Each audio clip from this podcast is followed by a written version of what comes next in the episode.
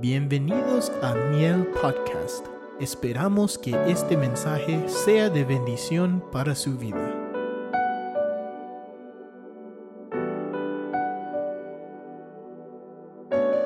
Muy bien, vamos a prepararnos.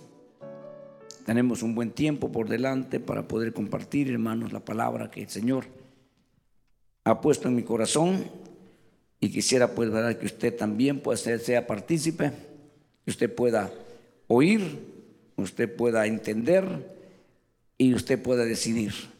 Dios quiera que sea positivo, ¿verdad? Todo y usted pueda obedecer diciendo palabra de Dios. No podemos discutirla, no podemos rechazarla, tenemos que nosotros aceptarla y obedecerla. Y esto es para todos, no es para ustedes, es para todos. Muy bien, abra su Biblia por favor en el capítulo 13 del libro a los jueces. Ahí vamos a leer. Estamos ahí, hermanos, de ya tres domingos con hoy, ¿verdad? Estamos viendo una serie, hermanos, de ver los hombres que Dios llamó, los que los hombres llamaron y los que ellos se ofrecieron. Vamos a ver ahora, hermano, el último, espero que sí, tal vez, no sé si hay algo más que ver ahí, pero vamos a ver esta, en esta mañana todavía. Gloria al Señor. Quisiéramos saludar, si alguien nos está visitando hoy por primera vez, quisiéramos darle la bienvenida. Si usted hace el favor de levantar su mano en alto para identificarles que es primera vez y así saludarle.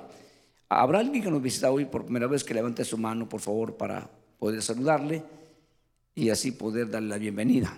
Si no hay nadie, entonces, ¿verdad? Todos hemos estado más de una vez. Bienvenidos todos. Acabamos de regresar un retiro y no sé cuántos hermanos se gozaron. ¿Cuántos estuvieron por primera vez en un retiro? Levante la mano los que por primera vez estuvieron. Fíjese pues, poco, pero la mayoría hemos, hemos estado allá, hermano y se, complicó un, poco, estuvimos a punto de no hacerlo y de último, gracias lo logramos y creo que fue una experiencia especial para todos. Eh, requiere esfuerzos, cansancios y todo lo que usted quiera, pero al final se mira el resultado. Vamos entonces a abrir la palabra del Señor, vamos a leerla en capítulo 13, verso 1. Mira lo que dice, hermanos, aquí el capítulo 13, verso 1. Espero que todos lo tengan, espero que todos lo leamos, porque quisiera que todos corroboren que lo que vamos a leer está en la palabra. El verso 1 dice, los hijos de Israel volvieron a hacer lo malo ante los ojos del Señor, y el Señor los entregó en manos de los filisteos por cuántos años? 40 años, toda una vida casi. Y había un hombre, verso 2, y había un hombre de Sora, de la familia de los Danitas, el cual se llamaba Manoa. Su mujer era estéril y no había tenido hijos. Entonces el ángel del Señor se le apareció a la mujer y le dijo, he aquí, tú eres estéril y no has tenido hijos, pero concebirás y darás a luz un hijo. No le dijo, ¿verdad? Este, has creído o tú pensaste que eras estéril. No, le confirma, tú eres estéril. Pero ahora vas a tener hijos. Y vamos a ver aquí, hermanos, ¿verdad? Algunas cositas que nos van a ayudar a nosotros en este pasaje, en estos pasajes, porque este, este, de este hombre se habla mucho y creo que todos sabemos, todos hemos oído la historia de Sansón, todos hemos conocido, hermanos, de ello, no tenemos mayor explicación que darle, usted ya sabe, hasta los niños saben, hasta la gente inconversa sabe, ¿verdad? ¿Quién fue Sansón en, su manera, en su forma? Ellos no saben realmente a profundidad, con todos los detalles que lleva, pero nosotros sabemos bastante de esta historia. Sigamos leyendo. Entonces, no, no, el verso 4. Ahora pues, cuídate de no beber vino ni licor y no comer ninguna cosa inmunda. Pues he aquí, concebirás y darás a luz un hijo, no pasará navaja sobre, tu, sobre su cabeza, porque el niño será nazareo para Dios desde el seno materno, y él comenzará a salvar a Israel de mano de los filisteos. ¿Cómo está eso? el, pacto de Nazariato era, hermanos, de ser nazareo, era ya cuando había conciencia o permisión de los padres, pero aquí desde el vientre, donde no tenía facultad, no tenía poder de decisión, pero dice aquí, va a ser nazareo desde el vientre de su madre. Hemos visto ya, y solo voy a recordarle un poquito para que nos conectemos, ¿verdad?, con este último tema, porque de esto, hermano, depende mucho nuestro crecimiento, nuestro desarrollo, nuestra bendición, depende mucho. Y quiero ser, ¿verdad?, franco, directo, pero respetuoso. No quiero ofender a nadie, no quiero eh, señalar a nadie, solamente quiero exponer la palabra. Eh, obviamente eh, hay dichos en el mundo y varios, ¿verdad?, en el mundo que escuchamos y todavía se dicen, y algunos dicen el que, el que le quede el guante, que se lo plante. ¿Verdad? Entonces, hermano, y así vamos a oír algunos dichos que sabemos nosotros lo que están diciendo. Eh, yo lo que quisiera esta, esta tarde que usted entienda, que usted entienda de verdad. Voy a tomar todas las medidas y usar todas las formas que yo pueda para que usted entienda. Y al entender usted, eh, usted tiene la decisión. ¿Qué hacer? Por hoy y por siempre. Usted decide. Hay decisiones, hermano, que se toman por momentos, por tiempos, por épocas. Y hay decisiones que hay que tomarlas por toda la vida. Sostener eso que usted dijo, que creía, que aceptaba y que estaba de acuerdo, toda la vida. Una de ellas es el matrimonio. El matrimonio no es si le conviene, si le gusta, ¿Verdad? El matrimonio es claramente hasta que la muerte lo separe. Ok, pero dentro del matrimonio hay a matrimonios, hermanos, que ellos lo arreglaron. Ellos arreglaron todo. Por eso dice claramente, lo que Dios unió, no lo separa el hombre. Lo que Dios unió. Por lo que se unieron entre ellos, eso se puede separar. ¿Me explico? Pero lo que Dios unió, no lo separa el hombre. No debe separarlo. Entonces vimos el primer hombre, hermano, ¿verdad? Usted recuerda, llamado Amimelech, que él se ofreció. La pregunta de nosotros sería, ¿cuántos ofrecidos habrán ahora? ¿Cuántos hombres estarán? Eh, que ellos se han ofrecido, que ellos estén ahí, a mí no me, no me importa, no me interesa. El problema es la gente que está ahí. El problema, las almas que están ahí. Ese es el problema. Eso es lo duro, eso es lo difícil. Y peor si fuéramos nosotros, que estamos ahí en un lugar donde el hombre, él se promovió. Él lo hizo a, la forma de los políticos. Ellos se promueven. Yo voy a hacer, yo soy, yo este, el otro, y nada, al final no hacen nada. Ellos se promueven. ¿Verdad? Entonces, duro para la gente no tendrían ellos mayor oportunidad, estando bajo una persona, un ministerio que él lo logró, hizo todo lo que pudo para llegar a donde está ahora. Y se nota, y uno se da cuenta. Una de las cosas, hermano, que tienen es que no tienen respaldo de Dios. Pero ellos fabrican la forma que Dios respalda. Ellos echan mano de muchas cosas que el mundo ofrece. Hasta una cosa muy fea que se llama astucia, que es netamente del diablo. Pero lo usan y como la gente no sabe, entonces la gente confunde esa astucia con sabiduría, astucia con unción, grito con unción, así piensa la gente. Pero eh, el grito no es sinónimo de unción ni de autoridad. De hecho, el gritar es sinónimo de no autoridad.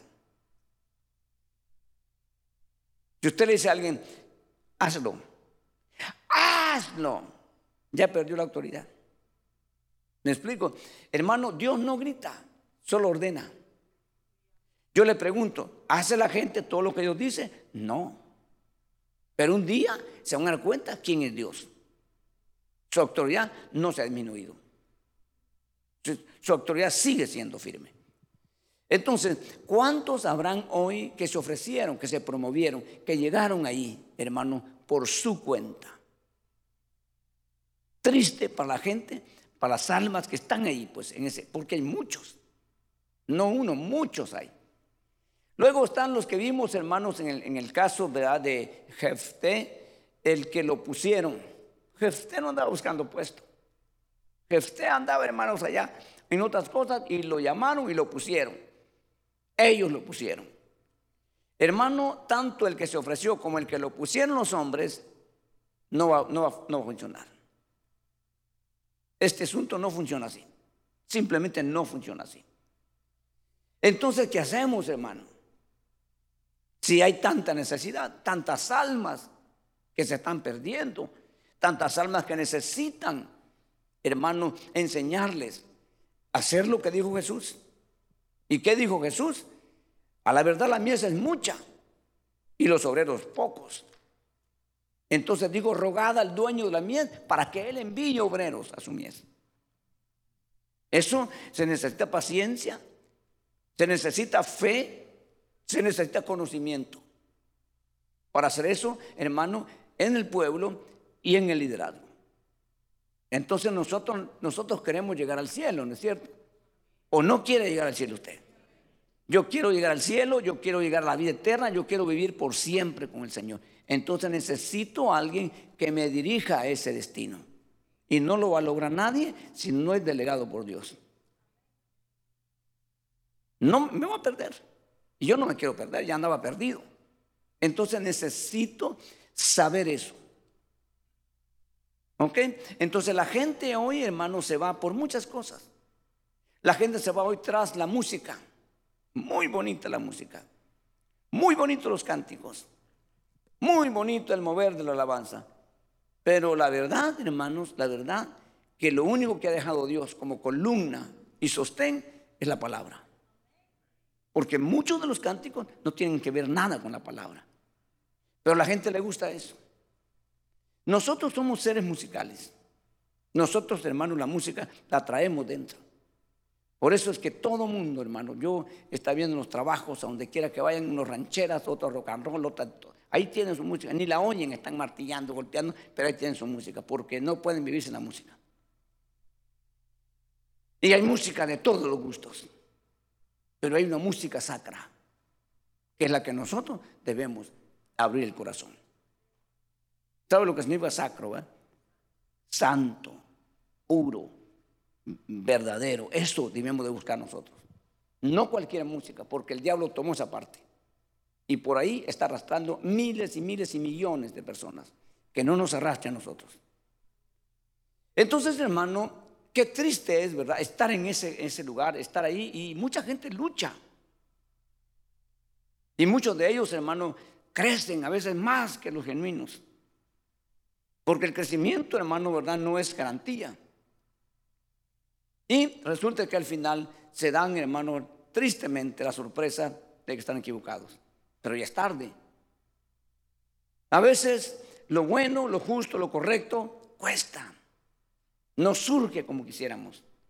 Pero es sólido, es firme, se mantiene. No cambia, no se, no se, no se derriba cualquier cosa, se mantiene firme porque es lo bueno. Bien dijo, lo bueno es caro. Y algunas veces dicen, lo barato sale caro. Por eso que nos interesa poner bien el corazón, poner bien la mente y poner bien el alma en lo que nosotros, hermanos, estamos procurando. Ahora vamos a ver a uno, hermano, que no había nacido, no se puede promover, no lo pueden escoger, no está aquí. No está en la tierra, no existe, no ha nacido. Tu mamá es estéril. Y ahora lo va a escoger Dios. Ahora, si vamos a ver la, la forma, hay muchos, pero yo quisiera, hermano, ¿verdad? Fijarme en él porque eh, es el que yo quisiera ver, ¿verdad? Esto tampoco es garantía. Comenzar bien, está la oportunidad de terminar bien, pero tampoco, tampoco se garantiza. Gente que comienza bien y se tuerce en el camino. Le pregunto, ¿comenzó bien el diablo? ¿Cómo terminó? Mal, pero tuvo la oportunidad de terminar bien. El que comienza mal no tiene oportunidad de terminar bien. No tiene oportunidad. Ya comenzó mal. Pero el que comienza bien tiene la oportunidad de terminar bien si se esfuerza, si obedece, si sigue las reglas, tiene la oportunidad, que es la que tenemos nosotros ahora. Entonces, hermano, Sansón no está en la tierra. No lo pueden promover, ni mucho menos él promoverse. Entonces dice Dios, hermano, yo lo voy a levantar. Yo lo voy a formar. Ahora, desde ese momento empieza Dios a invertir. una oveja le cuesta mucho al Señor, muchísimo. Primero, el precio que pagó, la sangre de su hijo, por una oveja. Y luego empezar a trabajar, hermano. Disculpe, usted no sé, tal vez no sabe de esto, ¿verdad?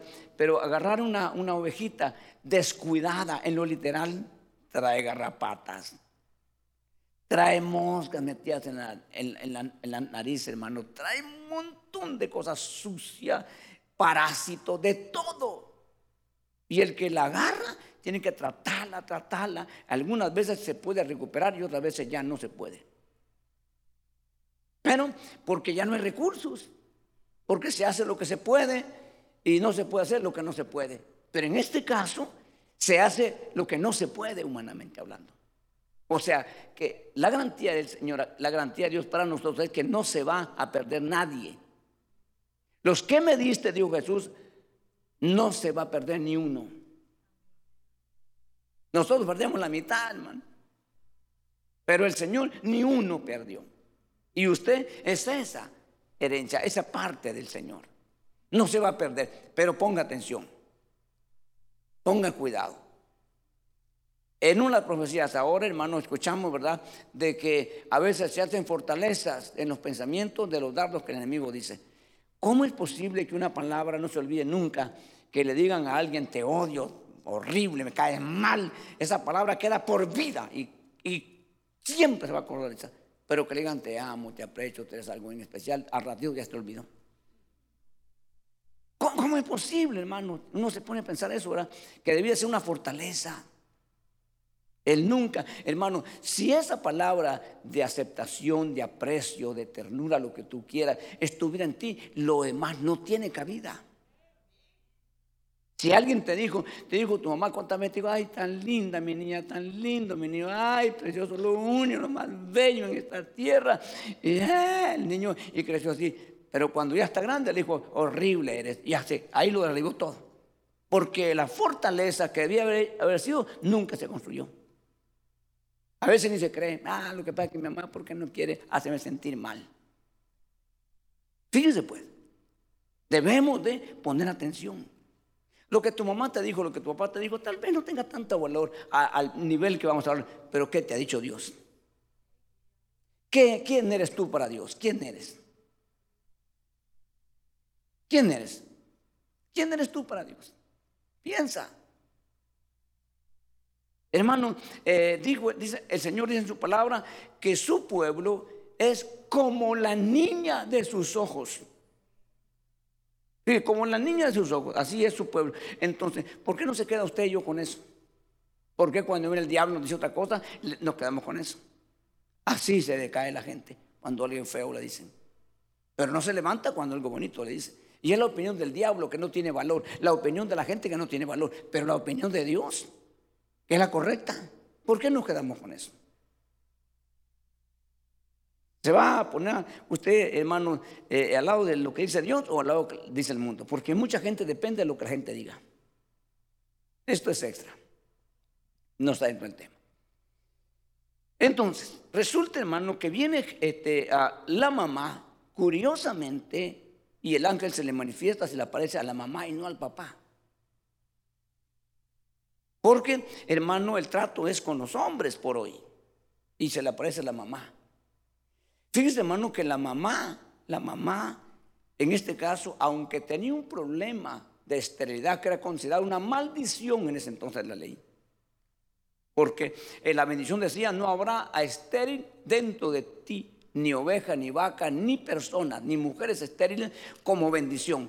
Si hubiera esterilidad, era maldición. Entonces era porque una mujer estuviera amargada como Ana, estuviera frustrada como Ana, estuviera, en mano decepcionada se sentiría inservible. Pero sin embargo el ángel se le aparece a ella.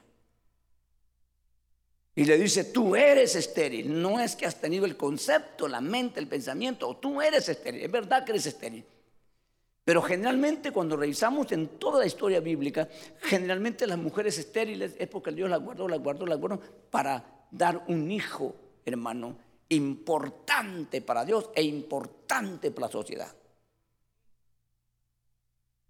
Cosas que cuesta entenderlas y aceptarlas. Es fácil ver ahí a una Sara, hermano, que está ahí ah, eh, haciendo trueques, hermano, pero usted no ha vivido ahí. Es fácil decir cualquier cosa de una mujer que no puede tener hijos, pero otra cosa es que usted se ponga en los zapatos de ella. ¿Ok? Entonces, hermano, le aparece el ángel y le habla y le da todas las instrucciones. Y viene y le dice, fíjate que se me pareció un varón de Dios al marido y me dijo esto y esto. Y el hombre se queda pensando, dice, hermano, ¿y, y, por qué no a mí? Podía despertar celos, podía despertar muchos prejuicios, a saber con quién te estás viendo tú. Muchas cosas, ¿no? Pero el hombre, hermano, hace una cosa muy interesante. Ora a Dios. Y le dice, Señor, mi mujer me ha dicho que esto y esto pasó. Señor, eh, yo quisiera oírlo de ti. No lo dudo, pero quisiera oírlo de ti. Y se vuelve a aparecer a la mujer, no a él, a la mujer. Y la mujer corre y dice, ven, ven, ven, aquí está el ángel, el mismo que se me habló otra aquí está, ven. Y él va, hermanos. Pero fíjese que bien interesante, detallitos que nosotros a veces no nos, no nos, no nos damos cuenta. Entonces le dice el, marido, o en este caso el papá, el futuro papá, le dice, este, eh, ¿qué, ¿qué, tenemos que hacer el personaje? Y le dice, hermanos, ya le dije a ella. Curiosamente, vuelve a venir, hermano. Ya le dije a ella lo que tiene que hacer y le dice a él, pero ¿cuál va a ser el proceder del niño cuando nazca? ¿Y cuál va a ser su vocación? Eso no lo vemos nosotros. ¿Qué es vocación? ¿Ah? Ajá, pero ya lo trae. Ya lo trae. La vocación es algo que naciste con ello. Vocación para ser músico, hermano, y agarra el instrumento. Mira, lo agarra usted dice, yo no le, no le atino nada, que, la, que, que nada. Pero el otro tampoco le atina, pero le sigue hasta que aprende. Y el que no tiene vocación, ahí deja el instrumento tirado. Así en todas las profesiones. Quiere ser doctor y cuando empieza a ver los años, no, ahí deja tirado todo. Pero el que es doctor, hermano, ese pelea y lucha, lucha. Son muchos años de estudio. Y si quiere una especialidad, otros tres años más. Yo tengo un sobrino que es médico y él se vestía de médico, hermano, cuando usted es chiquitito, con sus cositas así, lo, salía en las actividades y él siempre dijo que yo soy médico. Y hoy es médico. Hermano, se tuvo que ir a Cuba por muchos años con la precaria situación ahí y ahí estuvo hasta que se graduó. Entonces, cada quien trae algo. Entonces le pregunta, ¿cuál ves? ¿Cuál va a ser su vocación? Y el ángel le dice, esa es tarea de ustedes. No le dice eso, no le responde. Ese es trabajo de ustedes. Los papás deben de ver, hermano, cuál es realmente la vocación de cada uno. Y no forzar a meter a un, lugar donde no quieren ir. ¿Cuántos médicos están ahora porque papá los obligó? Son malos médicos. ¿Cuántos ingenieros o abogados porque papá los empujó, porque les pagó la universidad, pero no, no sirven, hermano, porque no es su vocación? Cada uno tiene una vocación. Espero que usted haya descubierto cuál es su vocación. Espero que usted sepa cuál es su vocación. O está sin hacer nada. Porque no le atira, a todo le tira y a nada le pega. Entonces es importante que usted lo sepa. Porque, hermano, aquí hay músicos, aquí hay mujeres, aquí hay maestros de niños. ¿Sabe lo que significa tener ese montón de niños, hermano? Y que algunos de ellos son terribles. Yo le aseguro que si usted no tiene la vocación, ya sale corriendo el otra semana. Porque hay maestros ahí que están, hermano, de muchos años. La hermana Delmi, desde que vino aquí desde el 93, es maestra de niñas, ha visto pasar generación tras generación y todavía después de 30 años está de maestra. Dios bendiga al hermano, no estaba, no vino hoy, pero a esta colonia no sé. Pero hermano, no cualquiera aguanta ni un mes. ni los papás quieren estar allá, hermano. Ya estoy cansado de estos chamacos y todavía me voy a... No, no, no, no. ¿Y para qué tuvo hijos? Bueno. ¿Me explico? ¿Me explico, hermano? Es que es una vocación, pues. Entonces nosotros tenemos que descubrir cuál es nuestra vocación. Y le pregunta, hermano, ¿cuál va a ser su vocación? Descúbranla ustedes. Entonces uno padre se va, se dando cuenta, hermano, cuál es realmente la vocación de cada hijo. Y hay que empujarlo a eso. Y hay que conducirlo a eso. Muchas veces muestran los, los niños desde pequeños cuál es realmente la vocación. Ok, entonces hermano, el niño crece, no se ve nada de todo lo que interesado el papá, nada se, se mira que lo preparan, nada hacen ellos. Y el muchacho crece, hermano, crece, crece, eh, se desarrolla, llega a su edad y llega el tiempo en que él va a incursionar en el, el mundo, hermanos, del enemigo. Y de una forma extraña hermano desciende a un lugar a buscar mujer. Papá le dice, papá le dice, ¿acaso no hay mujeres en tu tribu y en tu nación para que busques una esposa? ¿Por qué vas a ir con los filisteos? Mira que los están dominando. ¿Por qué vas a ir ahí, hijo? Ella la que ella me gusta, dijo, me agrada. Las demás no me agradan. Pero dice no sabían ellos que esto era plan de Dios. Ellos no sabían. Qué triste, ¿no? Hermano, es estar y crear hijos y no saber realmente. La mayoría de hijos, hermano, que se han consagrado, uno tiene que siempre, lo primero que tiene que hacer es, desde el momento que se, que se concibió, el momento que se engañó y concibió, decir, hermano, es él o ella va a ser un hijo de Dios, una sierva de Dios, pase lo que pase, vaya donde vaya, esté donde esté. Le servirá al Señor. Y luego trabajarles, sembrarles la palabra. Como dice Proverbios, mientras es niño hay que enseñar instrucción, instruirlo para que cuando sea grande no se aparte. Aunque quiera apartarse. Así como la mujer de Oseas que iba a buscar a los amantes y había una pared que no miraba a nadie. Dios se encarga después de hacer tú lo que tienes que hacer. Pero ellos no sabían. Entonces, hermano, eh, si ellos no sabían y no estaban de acuerdo, por orden de Dios, no deberían haber hecho dos cosas. Una, primero, no acompañarlo, no ir con él, que vaya solo. Si él quiere que vaya solo. Pero otra cosa era investigar si ese era plan de Dios. Entonces sí apoyarlo. Porque uno hay que apoyar a los hijos cuando es un plan de Dios. Aunque pareciese que no. Entonces, pero ellos no hicieron eso. Simplemente el único hijo, después de no tener hijos, después de no ser estéril y nace un niño, pues ahora hay que salir, hay que complacerle, que darle todo lo que él quiera. Es un gran error. No, hay que darle lo que necesita, aunque sea el único. Entonces, resulta, hermano, que ellos van con, su hijo y entonces el hijo empieza a envolverlos. Hermano, resulta que eh, en el primer viaje dice que un cachorro de león salió a devorarlo, a devorarlo, y el Espíritu del Señor vino sobre él y lo despedazó sin tener nada en su mano. Uno de los pactos de los nazarenos del Nazariato era no puede tocar un cadáver. No puede. Y él mató al león. Bueno, en su defensa está bien hasta ahí. Bueno, hay que defenderse.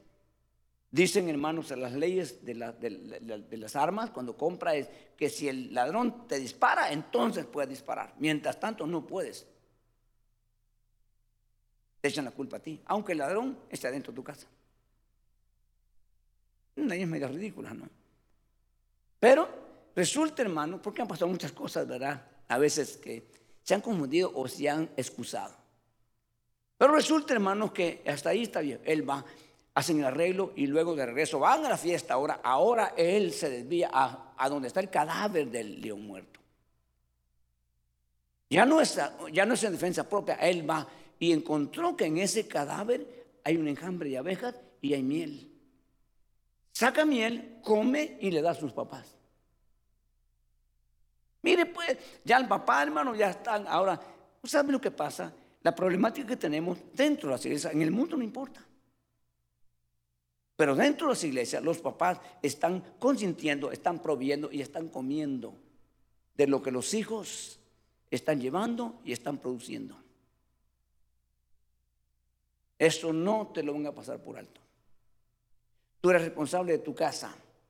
Tú tienes que mantener tu casa a costa de lo que sea. Tú no puedes permitir, es tu casa. Tienes todo el dominio, tienes todo el control, tienes toda la autoridad. Tienes que cuidar tu casa. Es el único lugar donde puedes tú descansar. El único lugar donde supuestamente, digo supuestamente, hay paz, hay pureza. Tienes control de todas las cosas.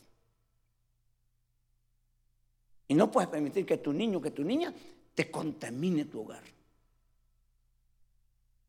Entonces, esto es serio, pues, ¿verdad? Pero esto es parte del trabajo. Pero como no han hecho nada, ahora él está haciendo. Él ha venido por su cuenta haciendo su trabajo, ahora los está llevando a ellos también. Y cuando llega, hermanos, él hace la fiesta, la fiesta de siete días en su boda. Hermano, y usted sabe toda la historia, no tengo que contarle toda la historia, usted la conoce muy bien. Pero estoy viendo, hermano, los escogidos, los que nacieron, los que los marcó Dios desde el vientre, algunas veces antes de entrar al vientre. O sea, significa que si no nos cuidamos, los genuinos podemos ser arrastrados y podemos ser contaminados. Aquí se trata, ¿eres genuino? ¿Estás seguro que Dios te puso? ¿Estás seguro que Dios te llamó? Sí, a mí, cuídate.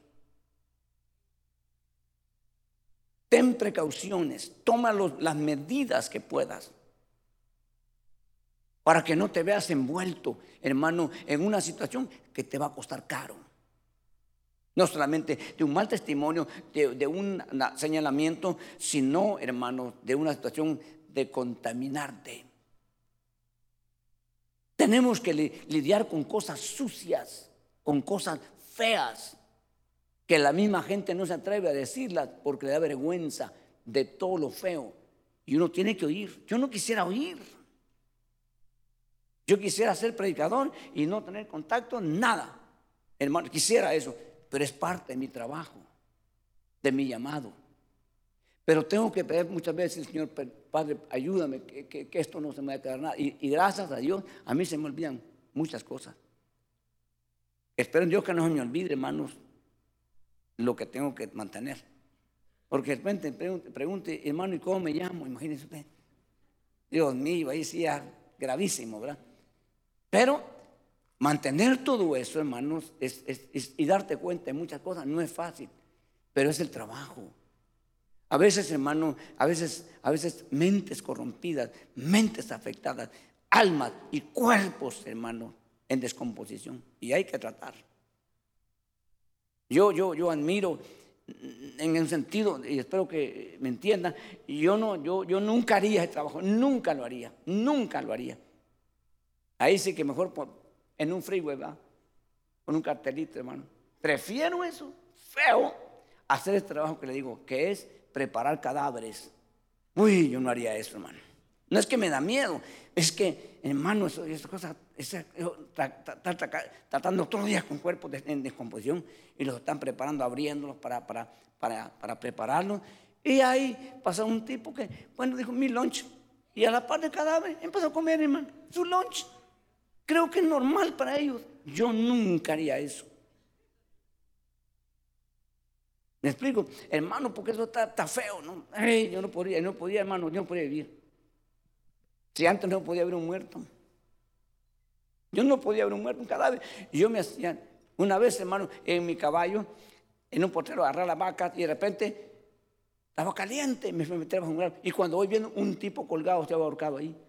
Así estaba ya como de semanas. Y hermano, yo le pegaba al caballo, sentía que no corría. Le pegaba, yo quería que el, caballo usted, hermano, y sentía que no avanzaba. Me quedé tan traumado, 12, 13 años, horrible ver ese cuerpo colgado, hermanos, así, se había ahorcado en ese árbol. Y yo me voy a meter ahí. Yo fui el que notifiqué que ahí había muerto. Entonces, me convertí al Señor. Eso fue una, eso fue una, la otra fue, la otra fue unos ahogados, unos, gemelos, hermanos, se, ahogaron, pero se ahogó una de las gemelas y la otra se moría al, morirse. Tenían 14, 13, 14 años las niñas y una se ahogó con otro hermano y la otra que quedó iba, olvídese, olvídese. Hermano, fíjese cómo se, eso los gemelos la llevaron con una familiar, la otra, y le fueron a enterrar y bueno, todo. Al año allá acostumbran, como en México, ir a, los muertos a enflorarlos. Entonces no le pusieron ni cruz ni nombre a la hermana porque la otra no querían que la viera. Y la, muchacha llegó, hermano, y de repente se desmayó a donde estaba enterrada su otra hermana. Miren cómo será la conexión. No sabía, no la encontraba porque no había señal y ahí se fue a desmayar donde estaba la hermana, muerta, enterrada, después de un año. Entonces yo no me gustaba ver muerto. Y de repente me dijo el pastor, eh, ¿puedes ir, hermano? Allá me dijo a, a, tal lado. Amén, le dije yo. Empezaba a predicar. ¿Y qué era un velorio? Dios mío. Y yo predicando y el muerto hacia la paz, yo ni lo miraba, hermano. Ya convirtió, no lo miraba porque es horrible, sentía. Eh, gracias a Dios, ya, no, ¿verdad? Pero, pero, pero, serio, ¿dónde estábamos? Ok. no, no sé. Entonces, hermano, resulta que Sansón empieza a violar y a quebrar, hermano, reglas que no debería quebrarlas. Si tanto el propósito de Dios provocar a los filisteos para poderlos, hermano, porque él estando en, la fiesta, molesto, hermano, en la fiesta molesto, dijo, hermano, este, voy a darles un enigma. Y el que me lo el que me lo disfra, descifre, ¿verdad? Entonces dijo, le voy a dar 30 mudas de, lino y tantas mudas de fiesta, una ropa cara. ¿Y cuál es? Le dijeron. Del fuerte salió comida y del, fuerte dulzura, creo que, que dice la, enigma. No, no, supieron. Entonces dijeron, ya sabemos cómo saberlo. Y fueron con la mujer. Así fue con el diablo en el huerto, así de que siguieron las mismas reglas. Y entonces, hermano, la mujer le sacó, que era, y fácil. Y empezó una situación ahí terrible, hermano. Pero ya se habían quebrado reglas. Ya no se tenía, hermano, el, el respaldo 100%. Y de ahí para allá no se reconoce no se va delante de Dios, Dios ha fallado, Señor, eh, no, no, no, se dice eso. Y empezó la decadencia de Sansón, el descenso de Sansón. Del siervo de Dios, del hombre, hermanos, que tendría todo el respaldo de Dios. Eso es triste, eso es duro. Del que no se había promovido, del que no lo habían levantado los hombres, sino que Dios lo levantó. En el vientre de cada mamá Hermano, hay una operación de Dios. Y usted no sabe ni, ni tiene idea. ¿De acuerdo cuando el, cuando el profeta le preguntó al Señor y le dijo el profeta, yo no sé cómo es tu obra, cómo se hace tu obra? Y le dijo el Señor, así como no sabes cómo se forman los huesos en el vientre de su madre, así es mi obra. Esta obra no es fácil, está compleja. Esta, cosa no es así, eh, como dijo alguien, soplar y hacer botellas. No, aquí es compleja este asunto. Aquí es, hermano, o te, o te habla Dios, o te dirige Dios, o te conduce Dios, y te dejas, triunfas o fracasas. Esta cosa hay que amarla, hay que cuidarla y hay que trabajar como que fuera mi iglesia, pero sabiendo que no es mía que tiene dueño. Así.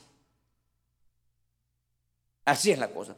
Hermano, yo le he contado a usted, ¿no? Hace más o menos como unos 10 o 15 años tal vez atrás, yo tenía problemas de mi corazón. Y me mandaron con un cardiólogo y me dijo, el, doctor me dijo, mire, eh, me dijo, ¿qué haces tú? Me dijo, soy pastor, le dijo. Oh, pastor, me dijo. Me dijo, y otra calmada, me dijo, no te vas a morir ya, me dijo. Digo, no le pongas, no le pongas, me dijo así, así me dijo, la frase que nosotros entendemos, pero no me dijo así, me dijo, no le pongas mucho coco a esto. O sea, nosotros decimos, le pongas mucho coco, y decir, no te metas mucho aquí. Porque si no, me dijo, unos cuantos años te fuiste. Y le dije yo así tranquilo, le dije, mire doctor, le dije, ese trabajo que yo tengo se hace con el corazón o no sirve. Y es verdad. Aquí se hace con el corazón, aunque se te acabe, o no sirve todo. Cualquier otro trabajo lo puede hacer como caiga, como sea, pero este, este asunto no se puede hacer sin la sensibilidad del corazón. Aquí tiene que estar tu corazón. Aquí tienen que estar sus sentimientos involucrados en todo esto, o no sirve. Ser pastor, de verdad ser pastor, no es fácil. No se lo recomiendo a nadie si no lo llaman, si no lo llama Dios. Si te llama Dios, no puedes hacerte ningún quite. Tienes que obedecerle. Y es bonito y es hermoso, hermano, eh, vivir los problemas, los señalamientos, las críticas, todo no te afecta cuando tu corazón está puesto en Dios. Porque si no, tiras todo eso. Porque te das cuenta que hay muchos enfermos que los quieres curar y te dan una cachetada. Después que les ayuda, te tiran, hermano. Pero tu corazón está en Dios. En el mejor lugar que debe estar. Los que Dios ha llamado. Entonces, hermano, en el vientre de la mamá serán operaciones tremendas. Y vamos a ver algunos de ellos. ¿Dónde comenzó este asunto? No comenzó, hermano, cuando ellos dijeron, yo quiero ser pastor. Eh, aquí, hay un, aquí un niño que, decía siempre, aquí han habido varios niños, ¿verdad? Pero uno me llamó la atención, que dijo, yo quiero ser pastor. Me dijo, pastor, yo quiero ser pastor. Más chiquito, está más chiquito, todavía anda por ahí. Y le, y le pregunta a las hermanas, pero ya sabes lo que hacen los pastores. Fácil, dijo. Fácil. ¿Y qué hacen los pastores? Uno, dos, tres, probando sonido, dijo, es todo lo que hacen como era lo que oía cuando estaba ahí y después iba para la clase, no sabía que después venía lo bueno. Es todo lo que dijo fácil, uno, dos, tres, probando sonido. Es lo que él oía. fácil, ¿no? Pero no sabía lo que venía después. Entonces, hermano, vamos a ir aquí a ver algo muy importante. Eh, miremos ahí el verso, eh, primero vamos a ver Isaías 44, 2. Este, este, este pasaje yo lo escuché audiblemente cuando tenía unos cuantos, quizás meses o, años de convertido. Escuché audiblemente, fue la primera vez que oí audiblemente esta palabra. Eh, Isaías 44, 2, por favor, si me lo ponen mis hermanos allá atrás, me buscan también Isaías 46, 3 y después 48, 8. Les digo ya ahorita para que lo vayan preparando y 49, 1. Por favor, miren lo que dice. Así dice el Señor que te creó que te formó desde el seno materno. Miren pues, hermano, está conmigo, ¿verdad? Y que te ayudará. No temas, Jacob, siervo mío, ni tú, Jerusalén, a quien yo a quien he escogido. No temas, pero yo te formé desde el vientre de tu madre. Ahí, hermano, fue la operación de Dios. Con este hermano hombre y con los hombres que Dios, hermanos, ha escogido y que ha decidido Dios de antemano desde los cielos, hermanos, ¿verdad? Escoger a esa persona, ser escogido por Dios y ser llamado por Dios y ser respaldado por Dios es lo más hermoso, es lo que te, que lo que te, lo que te sostiene, hermano, y es lo que te motiva. No hay otra cosa.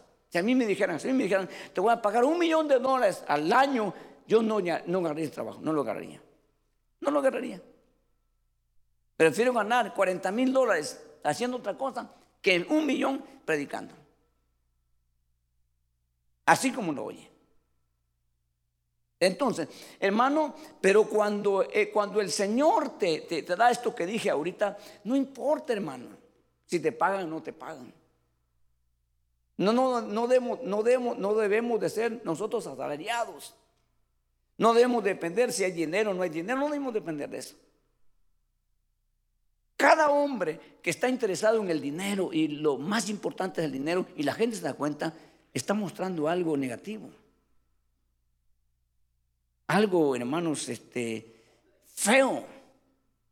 Yo entiendo que uno tiene que, hermano, ¿verdad? Este, eh, aprender a manejar la economía de Dios y tiene que reflejarla. Después de cierto tiempo, se tiene que ver lo que aportamos. Se tiene que ver reflejado en algún hermano, este, ¿verdad? Este, eh, de alguna forma. Pero no podemos estar nosotros, hermanos, obligando a la gente, presionando a la gente y siempre, hermanos, encima del dinero. Eso es una mala seña. Eso es algo malo. Hermano, nosotros no podemos estar siempre buscando el dinero que la gente dé, hermano, porque está agradecida con Dios. Si no quiere dar, si no siente dar, no tiene que dar. Porque esto no es por obligación, ni por fuerza. Es por lo que la gente quiere. Porque uno está agradecido con Dios y se siente privilegiado a aportar. Ahora, si no ha recibido nada y de tres matas está sacando dinero, como dicen los gringos, es not fair. No está bien. Ok, entonces, hermano, aquí vemos una operación de Dios. Verso 24, vamos a ver el 24. Rapidito, mis hermanos, ayúdenme. 44, 24, vamos rapidito. Vamos a esperar. Mire pues. Así dice el Señor tu redentor, el que te formó desde el seno materno, otra vez. Fíjese, hermano, yo, el Señor, creador de todo, que extiendo los cielos, yo solo y afirmo la tierra sin ayuda, ese es el Dios que nosotros servimos. Pero es el Dios que le dio forma aquel hermano y aquella que ha llamado, no estoy menospreciando diciendo porque muchos, todos nosotros que hemos sido llamados, que hemos sido ya escogidos, todos ha sido una operación de Dios. Quizás aquí no, pero en, muchos lugares hay, hermano, intento de aborto y de asesinato, eh, aún estando en el vientre, pero no lo logró el enemigo, porque traía la marca de Dios. ¿Cuántos bebés mueren al año en Estados Unidos? Millones por aborto. Y tú te quedaste. ¿Cuántos sufrieron las mamás, hermanos, eh, problemas que debía, había, debería, debería haberse provocado un aborto? Sin embargo, aquí estás tú. Porque Dios tenía un plan, porque Dios te preparó desde el vientre. ¿Ok? Entonces, eso es lo que tenemos que ver, especialmente para los que Dios tiene al frente.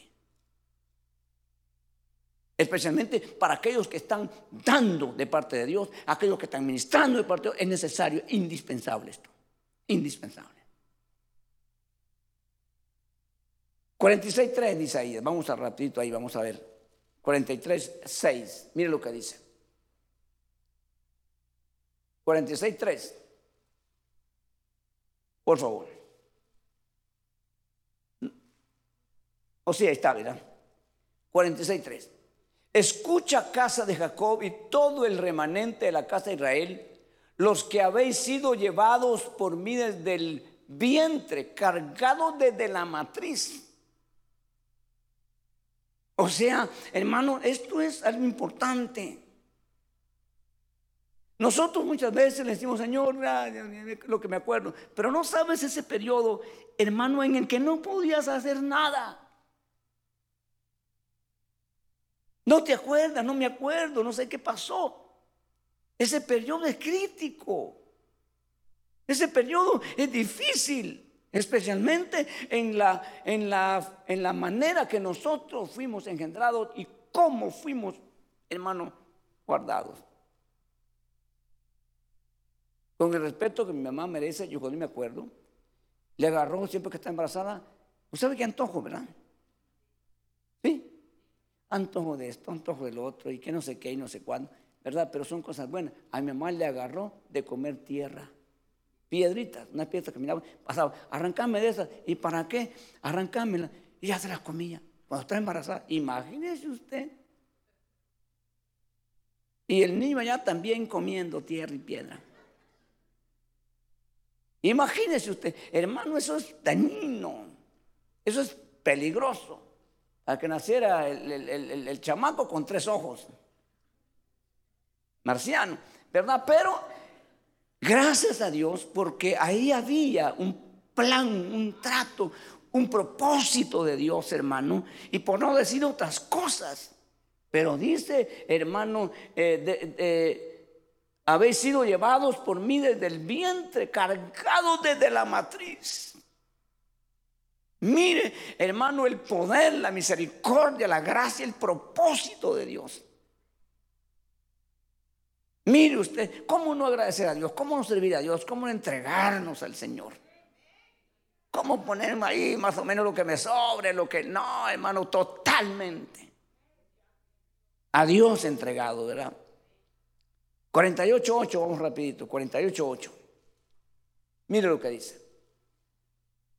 Si tú no lo oíste, ni nunca lo conociste, ciertamente no habían sido abiertos de, de antemano tus oídos, porque yo sabía que obrarías con mucha perfidia y rebelde y, rebelde te he llamado desde el seno materno. Estos aquellos seres que no tienen arreglo. Así hagan o hagan lo que hagan, ya no tienen arreglo. Estos ya vienen señalados, hermano, póngase a pensar usted, qué mayor oportunidad, qué más oportunidad que la que tuvo Judas. Hermano, se anduvo con Jesús de la mano. Hermano, hermano, ese hombre tuvo no solamente un llamado así, que no se mira cuándo fue que lo llamó. Pero ese hombre, hermano, cuando le preguntó Pedro a Juan, le dijo, ¿quién es? Cuando dijo el Señor, el que come conmigo me va a entregar. ¿Quién es? Juan estaba, hermanos, a un lado y Judas al otro, pegado a Jesús. Jesús, eh, Judas tenía un lugar, un lugar de muchísima confianza. El ministro de Economía tiene un gran papel y un lugar en el gobierno, porque es el que maneja la plata, con la que se mueve todo. Y eso era Judas. Cuando, Jesús habla de él, habla de su íntimo, de su compañero, de su familiar. Hablando de Judas. Y mire lo que hizo Judas. Pero este es uno de los seres que viene ya desde el vientre. Ahora puede preguntar uno, ¿y qué hizo Judas, hermano? ¿Y qué culpa tenía Judas? Usted mejor ni diga nada. Usted mire calladito porque usted no sabe. Lo mismo me han dicho, hermano, ¿y qué culpa tenía Esaú? Y que Dios dice que desde, antes de nacer a, a, Esaú aborrecí y a Jacob amé. ¿Y por qué, hermano? ¿Cómo que por qué? Como que yo soy querubín o serafín, mejor. Hermano, mire, Dios sabe, Dios sabe. Si Él aquí conoce los designios del corazón que no han salido por la boca, ya lo sabe. Imagínense si Él conoce todas las cosas. ¿Ok? Entonces aquí se pone seria la cosa, hermano. Aquí, aquí es donde no se puede hacer nada. 49.1, vamos rapidito, hermano, de Isaías. Nos faltan como 10 versos. Ya vamos a terminar. Escuchadme, islas, y atended, pueblos lejanos, el Señor me llamó desde el seno materno, desde las entrañas de mi madre, mencionó mi nombre. Desde las entrañas de mi madre dijo, fulano, fulana, te espera un camino duro, un camino escabroso, pero yo te conozco por nombre. Yo sé quién eres tú. Así es de que no temas lo que vas a pasar en el trayecto. El trayecto puede ser peligroso, pero a ti no te tocan. El trayecto puede ser muy, muy peligroso, muy difícil, muy tremendo, pero, pero contigo está el que te protege, el que te guarda y el que te sostiene.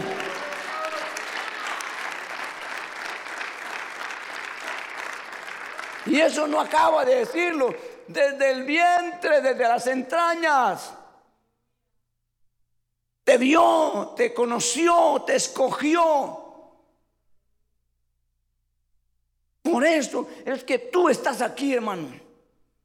Éramos tan tercos y tan necios, de verdad.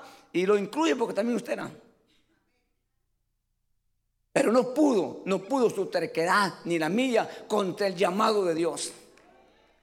Aleluya, no pudo.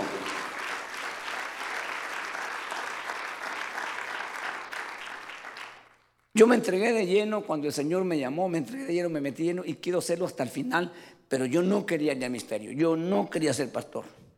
Me acuerdo con mi pastor me dijo, hermano, eh, mira, me dijo, este, fíjate que primero me, midió, creo yo, estamos en un retiro de jóvenes, se llamaba retiro preministerial. O sea, que los que iban ahí iban a ser ministros. Yo fui y con mi gafete aquí, hermano, retiro preministerial. Otra me dijo, me dijo, ¿con quién andas? Ah, con un hermano. Eh, ¿Te puedes ir conmigo? Claro, me extrañó que me dijera que me fuera con él. Y luego me dio las llaves de un BMW 3, 335. En ese entonces, top of the line, lo mejor que había. Maneja, me dijo. Bueno, desde ley Arrowhead, ah, no, nave, tremendo carro. Y en el camino me dijo, mira, vos me dijo, este, a, ti me dijo, vos tenés ministerio, me dijo. Así le dije, yo tengo ministerio, pero de misionero. No, me dijo, de pastor, me dijo. No, le dije, no quiero ser pastor. Decirle no al hermano, el pastor que tenía nosotros, no era fácil. No, le dije, no quiero pastor.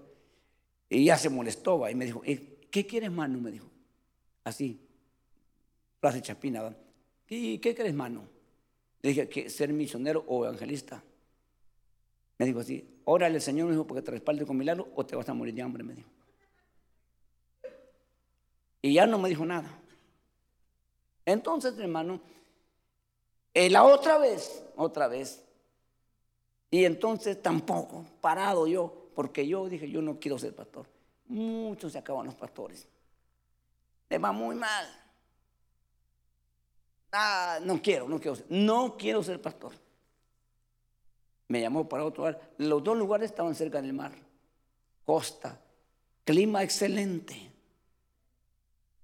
Y cuando de repente el hermano encargado, ya no el pastor, encargado de los obreros, me dijo, hermanito, me dijo, este, hermano que está ahí lo conoce, hermano Emilio, Agustín, me dijo, hermanito, el Señor lo quiere allá en Pandel yo había venido aquí en abril, hermano, a la inauguración del grupo que había y estaba como a 110 grados. Hermano, yo me salí y dije, a este lugar nunca vuelvo. Dije, horrible. Me acuerdo que veníamos tres hermanos y el otro hermano me dijo, y el otro hermano iba a dirigir el culto. Dije, hay que se quede, ¿cómo se vaya? Yo me voy aquí. Me fui, me acuerdo que me bajé en la Crown Valley, al, al, al, al, a tomar un gran un solo, así, vámonos, le dije, aquí no vuelvo. Eso fue en abril en diciembre me están mandando aquí. Me dijo Poundale, Poundale, Poundale. Dije yo, Pound Spring me sonaba, Pound Spring. Y entonces me dijo, ¿y a dónde queda Poundale? Le dije allá, me dijo en la cara. ¿A qué lugar? Le dije, no, le dije, no. No, le dije, peor aquí.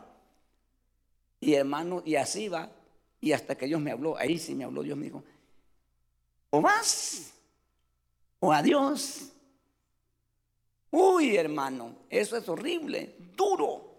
No, le dije yo, está bien, yo voy. Voy a ir a probar. Voy a ver qué tal, dije yo así, hermano, todavía, fíjese. Y cuando venía la primera, creo que no sé, la primera o segunda vez, yo le he contado a usted, iba pasando la pan del Boulevard, hermano, pasando acá la pandemia, y se vino una tormenta, pero del tráfico se tuvo. Y el diablo me habla ahí, fíjese, antes que Dios. Y me dijo, aquí no se puede. Aquí no sirve, aquí no hay nada. Yo sabía que era el diablo, hermano. Fíjese que ni lo reprendí porque dije yo, hermano, usted, considerando, a ver, cómo usaba alguna excusa, considerando yo. Y de repente, cuando me dijo eso Dios, dije, aquí me muero. Aquí me quedo, no me voy a, no me, pero yo, yo sé que estoy aquí por orden de Dios. Y para mí es un placer estar aquí. No hay otro lugar mejor en la tierra que este para mí, porque aquí me trajo Dios. Y hemos visto, hermano, la evidencia del llamado, la evidencia de que Dios está con nosotros. Ok, entonces, este, vamos aquí, hermanos, a un pasaje rapidito, Jeremías 1.5, por favor, rapidito, porque el tiempo se nos va. Mire lo que dice, hermanos, eh, Jeremías 1.5, ya lo tienen, dice, antes que yo te formara en el seno materno, aquí sí se adelantó Dios. Aquí se adelantó Dios. Porque aquí no hay materia. Aquí estamos hablando antes. Antes que yo te formara en el seno materno, te conocí. Para los que no creen en la doctrina de la, de la predestinación, no sé qué hacen con este y con muchos versículos más. No sé qué hacen. Entonces te conocí y antes que nacieras te consagré. Te puse por profeta. La Biblia le preguntó, ¿le fue bien a Jeremías? Humanamente le fue duro. Le fue durísimo, hermano. Le fue bien a los hombres que Dios escogió. Uno de ellos dijo, hermano, mal, este, Jeremías dijo, maldito el día que yo nací y el, y el varón que trajo la noticia, un hombre ha nacido. ¡Wow!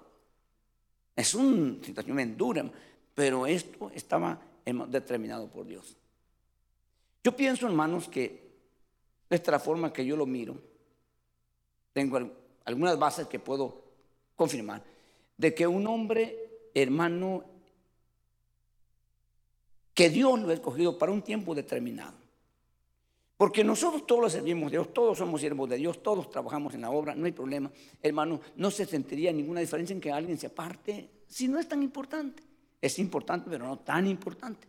Pero hay unos que son muy importantes, claves. Que esos hombres los tiene que preparar yo de antemano. Eso no surge de la noche a la mañana, ni, ni por decisión de ellos, ni por necesidad del pueblo. Eso Dios los marca. ¿Cuántos hombres ahorita que se creen importantes, que están en impuestos importantes, no tiene Dios que ver en su formación? Por eso cometen uno y otro error. Hermano, en sus, en sus predicciones, error tras error. La gente no dice nada porque no le dan importancia a esto que estamos hablando. Pero ponga atención cuando un hombre se para al frente, dice Dios, esto y esto. Ponga atención, respételo, pero espérese. Usted tiene que ver eso hecho en realidad y entonces te diga confirmado. Después de que se confirman, usted tiene que también ver cuál es el proceder en la reacción del hombre que fue usado por Dios. ¿Ok? Como cuando usted da un consejo. Hermano, ¿qué piensa usted? Deme un consejo. Yo le digo, hermano, perdone, hermano Enrique, así es el consejo mío para usted, así es, no vaya. Y usted diga, no sabe qué, yo voy a ir. Y entonces yo me enojo porque usted fue. Eso significa que yo no estoy respetando el consejo, yo estoy poniéndome en una orden que le di a él, una orden que no fuera. Y como fue, yo me enojo con él. No, yo no me tengo, yo no me tengo que enojar porque fue un consejo. Usted tiene que hacer lo que quiera. ¿Me entiende? Esa es la reacción ¿Me entiende? Entonces, nosotros tenemos que ver que después de que una palabra de Dios se cumplió, vamos a ver la reacción del individuo. Y el individuo tiene que menguar, no crecerse. Porque entonces ya nos llevó a otro lado. En el capítulo 13, no lo vamos a leer, capítulo 13, verso 1 de, de Deuteronomio, dice, cuando un soñador de sueños, un profeta se levante en medio de ti, diciendo una cosa y esa cosa se cumple. Fíjense pues, porque si no se cumple rápido, es nada, no es de Dios. Pero si cumple esa cosa, dice, pero después te lleva en pos de otro Dios, el tal no es genuino. O sea, esas cosas tenemos que manejarlas nosotros, tenemos que saberlas. ¿Me explico? Hermano, en el ministerio uno tiene que trabajar y uno tiene que entender, le dije a usted como que es de uno, pero saber que no es de uno. Tiene dueño este asunto. Entonces no me da lugar a mí de crecerme, de creerme y de orgullecerme. Tengo que, esas evidencias usted tiene que pedirle a un líder. No tengo que tener dominio de nadie porque yo no tengo, yo no soy Dios. Y, y Dios aún no se enseñorea de nadie. Tengo que conocer esas reglas y someterme a ellas. Ok, entonces los hombres claves e importantes, hermano, tienen que ser trabajados por Dios desde mucho antes. Yo, yo soy pastor y ahora tengo, hermanos, mire, ahora tengo ya y creo que tengo más para dar y creo que puedo hacer más. Esas son las ambiciones que arruinan y corrompen los ministerios aún. Yo tengo que estar contento a gusto, a menos que yo diga, muévete. Ahí tengo que obedecer. Pero yo no tengo que otra vez promoverme. ¿Cuántos pastores genuinos de Dios se han promovido apóstoles hoy? Eran pastores genuinos, pero ahora se promovieron ellos y sé de muchos cómo hicieron campaña para llegar a ser ahora apóstoles. ¿Qué pasó ahí? Grave eso, ¿no? Y la gente, gloria a Dios, no. Despertemos, hermano. Aquí está su vida. O no le importa su vida. Nos importa la vida.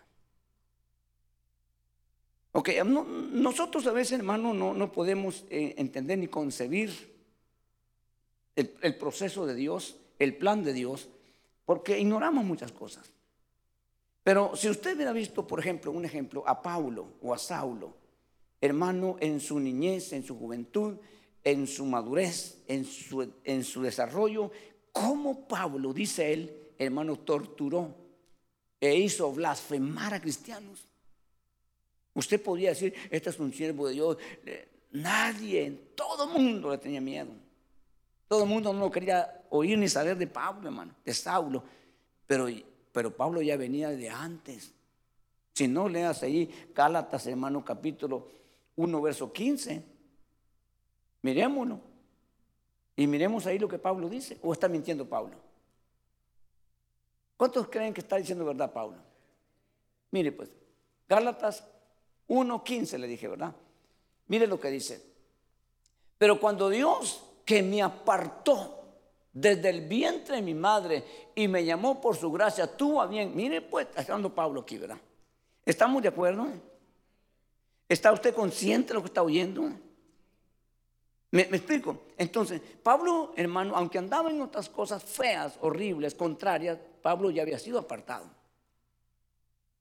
Por eso fue tan efectivo y por eso que es un hombre, hermano, en su tiempo.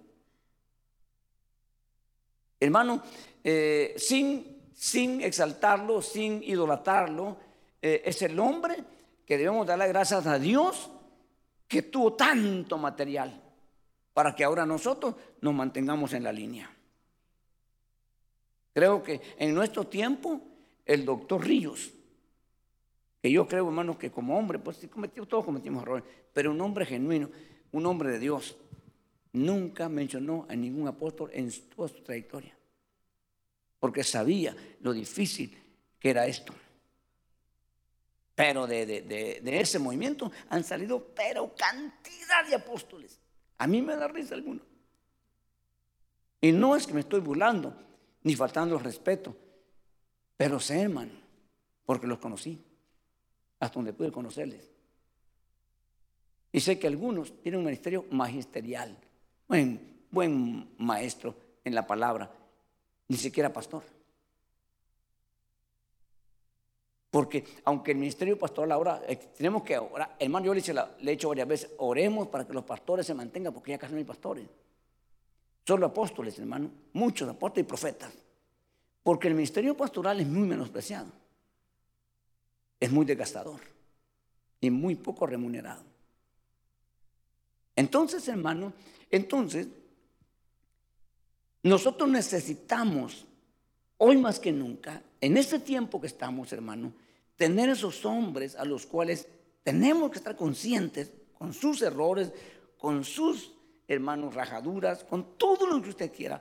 Pero una cosa nos tenemos que asegurar, que tengan un llamado genuino de Dios, un respaldo genuino de Dios, una unción necesaria, una palabra bien firme y un buen testimonio.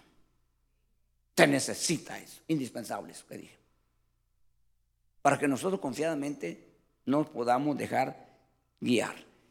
En, el, en, el, en, el, en el ministerio pastoral uno tiene que tener un tacto, hermano, en que no podemos empezar a hablar aquí de cosas, hermano, no podemos, no podemos poner una velocidad, por ejemplo, una velocidad en el, en el conocimiento de atletas, porque eso nos quedaría más de la mitad. Imagine que lo pongan a usted a trotar de aquí a Acton o de aquí a Lancaster, ni caminando llega. ¿Me explico? Entonces, usted tiene que saber que hay personas que están capacitadas para hacer ese recorrido, pero otros no. Entonces, el, el pastor Jacob, cuando Esaú le dijo, deja todo esto y vamos, no, le dijo, aquí llevo ovejas preñadas, recién paridas, que si acelero el paso se me mueren en el camino. Yo me voy al paso de ellas. Jacob no le interesaba, hermano. ¿Me explico? Pero uno tiene que saber eso. Si nos ponemos a dar profundidades, revelaciones, hermano, ¿qué van a ganar y qué van a quedar los, que están comenzando? Entonces tenemos que conocer cosas. El apóstol Pablo tenía este tacto y llegó a, cierto lugar, usted sabe, Corintios, y le dijo, yo les traía vianda sólida, pero al verlos y al saberlos, tuve que dar leche. Dijeron los que ya, ya tenían dientes, hambre de leche, no, carne, sí, pero es que él está midiendo el nivel de la mayoría. Entonces es necesario esto. Entonces Sansón, hermanos, volvamos de vuelta a Sansón. 16, 17, Sansón, vamos rapidito, hermanos, ahí vamos a ver algo importante. Mire lo que dice. 16, 17. ¿Ya lo tiene? Mire lo que dice. Y como ella le presionaba diariamente con sus palabras y le apremiaba, su alma se angustió hasta la muerte y él le reveló pues todo lo que había en su corazón diciendo, nunca ha pasado navaja sobre mi cabeza, pues he sido nazareo para Dios desde el vientre de mi madre. ¿Lo ignoraba o lo sabía? Pregunto, ¿lo ignoraba o lo sabía? O, lo sabía? Lo sabía. Es lo más triste cuando uno tiene un, fracaso y dice, yo sabía. A veces, a ver, si, a ver si Dios se equivoca. Jamás, nunca. Lo que está escrito está certificado por Dios de tal manera que Jesús dijo, los cielos y la tierra pasarán, pero mi palabra no pasará sin que se cumpla. Así que deja de huir, deja de escaparte, deja de dar la vuelta, no vas a poder. Mejor ríndete. Mejor ahora que estás bien con tus pies, tus manos, con tu cabeza bien. Mejor ahora. Porque yo como pastor he ido a orar, hermano, al hospital. He ido a entierros de personas que digo yo no se tienen muerto. Pero como no quiso. Y el plan de Dios está determinado. Entonces, triste, triste, a mí me da tristeza, hermano. Me, da tristeza. Yo la primera vez que oí de Sansón fue una predicación. Se me quedó grabado. 16, 20 leyó el pastor de, de eh, jueces. Y díjole, así pasó el pastor, los filisteos vienen sobre ti. Y al despertar de su sueño dijo, me escaparé como las otras veces, no sabiendo que Jehová se había de él apartado. Esto hace 36 años oí eso. La primera vez que oí predicar de Sansón, se me quedó. Hermano, un mensaje que nos sacudió a todos. Yo, desde ese entonces dije, yo no quiero ser así. Yo no quiero ser así. Yo voy a luchar toda mi vida. Llevo ahora 38 años, para 39 años de convertido. Yo no quiero terminar como Sansón. Sansón tenía la figura de Cristo. Dice hermano que Sansón dice ahí, y usted lo leyó conmigo, y espero que no se le olvide, dice que él iba a empezar a vencer a los filisteos, no iba a terminarlo, iba a empezar a vencerlo. Y conforme se fuera desarrollando, entonces Dios le iba a dar la victoria total en los filisteos. Porque él había sido levantado, no levantado, sino escogido y formado para hacer ese trabajo, como lo fue Saúl con los amalecitas.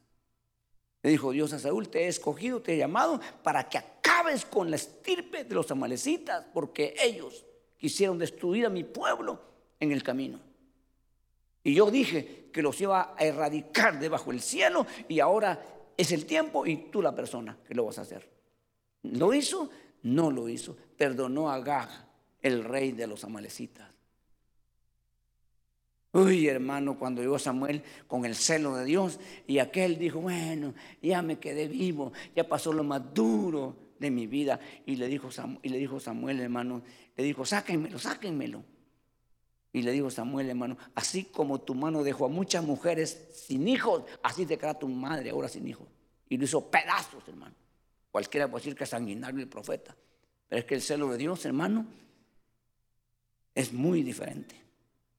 Y lo hizo pedazos al rey de los amalecitas. Y le dijo a Saúl, hermano, ¿acaso te agrada a Dios del sacrificio más que la obediencia? Sacrifica las vacas para ti o para quien quieras, pero Dios no quiere, no quiere vacas de los amalecitas. Dios quiere tu vida y mi vida.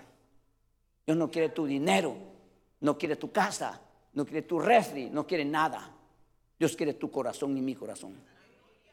Eso quiere Dios. Eso es lo mejor que le puedes dar a Dios. Tu vida, Entrégate. ¿Por qué te detienes? ¿Por qué te quedas? ¿Por qué así? ¿Por qué te mides? ¿Por qué solo domingo? ¿Por qué de vez en cuando? ¿Por qué no estamos todos aquí como un hombre peleando, trabajando y sirviendo? ¿Por qué? ¿Acaso no ha hecho, no ha hecho nada Dios con tu vida? ¿Acaso no te ha salvado Dios? Si no te ha salvado, entonces tienes razón, quédate ahí. Pero si es salvado, Dios dio su vida, dio su sangre, derramó su corazón, derramó toda su vida. Como padre, hermano, dolió ver a su hijo morir en la cruz del Calvario de la forma más cruel que puede morir una persona en la tierra. Pero fue por amor a nosotros, para que tú te portes ahora indiferente. Es cosa ofensiva cuando tú le das algo precioso a alguien y ni gracias te dice. Ya no ganas de quitárselo, men. De veras. Pero Dios es grande y misericordia. Todavía tolera, pero no va a ser todo el tiempo. ¿Por qué no lo volcamos hoy? Nos entregamos a Dios. ¿Qué importa lo que digan? ¿Qué importa que decida fulano, venga? ¿Qué importa? Decide tú, varón, mujer. Decide hoy. Decide hoy. No se van a burlar los filisteos, no se van a reír, no van a hacer fiesta los filisteos. Como Dios tenía un plan, hermano. Ahí decían, ah, estamos tristes, saquen a, Sansón para que nos haga reír el payaso de Sansón. Payaso de Sansón, si era un de Dios, hermano. Y ahí venía Sansón, hermano, a hacerlos reír. Y se juntaron, hermanos, todos los cabezones de los filisteos, todos los meros, tremendo, hermano, hacer una fiesta. Sansón, hermano, ciego le dijo a Dios, hermano, y Dios estaba atento y le dijo, Dios, dame fuerzas la última vez. Yo me muero con los filisteos, me muero. Y agarró las columnas del edificio. Dice que el muchacho le dijo, acércame. Y le dijo, yo muera hoy con los filisteos. Y le oyó Dios. Y el edificio se vino abajo. Dice que mató más filisteos en ese entonces que lo que mató en toda su vida. Pero murió con los filisteos. No podemos morir con los inmundos con los perdidos. No podemos morir. Tenemos que morir un día porque está decretado por Dios. Pero dice, grata es a los ojos de Jehová la muerte de sus santos, no de los impíos, no de los inconversos. De sus santos. Vamos a morir un día, vamos a pasar de esta tierra. Un día vamos a tener que entregar todo, pero como santos. Y será grata a los ojos de Dios. ¿Quieres que oremos esta tarde, hermano? ¿Quieres decirle al Señor, yo, Señor, yo, yo me entrego? ¿Cuántos de verdad sienten que Dios los ha llamado, que son genuinos hijos de Dios? Yo quisiera que oráramos, oráramos aquí, hermano, frente, venga, se póngase de pie aquí, los que quieran, los que saben, los que entienden de lo que este mensaje se trata. Eh, eh, hemos oído, hermano, de aquellos hombres que se, promovieron a sí mismos. Eh, ya sabe el, final, ¿verdad? Qué triste cómo les fue. Ahí de pie, póngase, quédese de pie para que dé lugar a quien quiera venir. Espacio al que quiera venir. Gracias por entonar a Miel Podcast. Para escuchar más mensajes como este, visítanos en YouTube, Iglesia de Cristo Miel AV.